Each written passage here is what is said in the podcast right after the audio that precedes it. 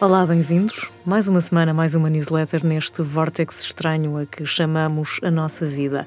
Está tudo acelerado, está tudo mais depressa, ninguém percebe muito bem o que se está a passar e ainda menos o que está para vir. Eu também.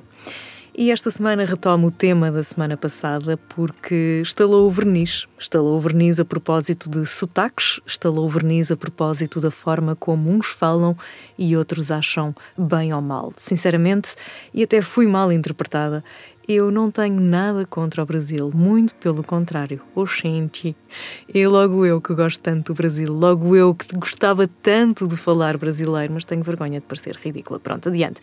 Ora bem, isto tudo para dizer que a semana passada estava em cima da mesa uma discussão sobre se as crianças eh, estavam ou não a usar demasiado o YouTube e se o que é que poderia acontecer porque agora falam brasileiro e dizem grama em vez de relva e bala em vez de rubeçado.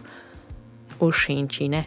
Isso é o menor dos males a questão não é nem a língua nem o sotaque. A questão é mesmo a utilização da tecnologia pelas crianças. Eu fiz questão de o referir, fiz um vídeo no Instagram sobre isso. Esta semana voltei a falar sobre o tema e trouxe-o também para a sábado. Porquê? porque começa desta forma. Há uns dias estalou verniz a propósito da relação das crianças com a tecnologia. Um artigo do Diário de Notícias relacionava duas ideias, e essas ideias aparentemente não têm relação, mas levantam o véu de um problema maior, o qual evitamos discutir porque é inconveniente, ou seja, as crianças online. Eu questionei nessa altura e questionei logo no primeiro momento que o problema não é o tipo de conteúdo que os mais novos têm acesso, sequer a origem desse mesmo conteúdo.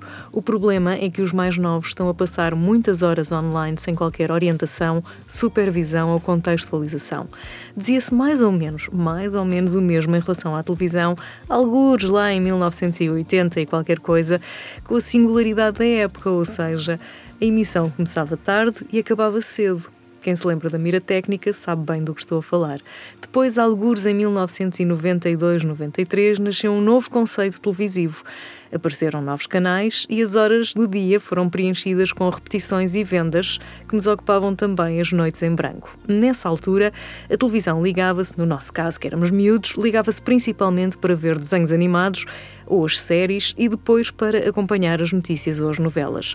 E mesmo quando a televisão passou a poder estar ligada 24 horas, nós assistíamos um par de horas por dia e outro tanto ao fim de semana porque o dispositivo não andava no bolso, não saía da sala, do quarto ou da cozinha e reduzia-se à sua insignificância. Era uma companhia ou uma janela aberta para o mundo que nos permitia abrir horizontes, distrair e divertir. Hoje, são múltiplas janelas abertas em simultâneo, os pais não sabem lidar com o que cada uma delas representa. Esse é o maior problema, porque online somos todos crianças. O que esperar de crianças que entregam o dispositivo a outras crianças? É também por isso que o Facebook se transformou na meta, nessa meta de globalizar o que já é global, banalizando o irreal. E agora desculpem, mas este texto, a partir daqui, é um tudo ou nada filosófico. E é um tudo ou nada filosófico porque, muito sinceramente, eu perco muito tempo a pensar nisto. Eu leio muito sobre isto, eu tento compreender todo este fenómeno. E esta compreensão vai além daquela conversa de café de ai, usamos imenso e temos que refriar os nossos ímpetos quando estamos online e cenas do género. Não. E por isso preparem-se que o texto pode ser difícil de digerir. Então, nesta banalização do irreal, a meta, ou o meta, ou o Zuckerberg, ou o que lhe quiserem chamar, vai dirigir-se a crianças grandes que pouco sabem o que quer dizer metaverse e vai aproveitar-se da ignorância, do deslumbre, da surpresa para se tornar aparentemente indispensável a cada indivíduo. Na verdade, será mesmo dispensável. Nós vivemos uma surrealidade pacífica que admite formas de conexão imateriais, aproxima o assimétrico, enquanto aprofunda as assimetrias do mundo, bem como das pessoas que o habitam. Nós somos seres sociais que os meios eletrónicos tornaram hipersociais, uma espécie de necessidade absurda de presença e telepresença, esse simulacro da ausência que o cotidiano quer anular. Nós deixamos de estar uns para os outros e estamos apenas para nós, como se o mundo se organizasse em torno de quem somos através do que queremos parecer e da transformação desse querer numa espécie de novo ser. Ser com letra maiúscula. O acessório que servia na gênese para comunicar passou a ser o simulacro da nossa identidade, o objeto ao qual recorremos sempre que precisamos sentir que existimos e para saber quem somos. É lá que está a nossa vida, exposta nas redes, com as funcionalidades do cotidiano. É ali que nos ligamos a esse mesmo cotidiano. Baudrillard falava do simulacro do real, mas entre o equivalente da realidade e a ausência de realidade passou tempo suficiente para construirmos uma realidade sem existência de facto, mas que de facto é como se existisse. Queremos que exista e fazemos desse querer uma verdade. Transformamos a nossa identidade na construção do eu, como se online tivéssemos um conjunto de coisas reais, inspiradas na realidade que queremos construir para nós, e por essa razão, na maior parte das vezes, não sabemos quem somos, menos ainda o que podemos ser. Nesta simulação, interpretamos o mundo a partir de uma lente que observa à distância. É uma convecção que desvia a nossa atenção a partir de um filtro que conhecemos, definido por algoritmos controlados por inteligência artificial. Neste sistema de controle, poderemos dizer que somos quem somos ou somos quem definiram que poderíamos ser. E quem definiu o quê?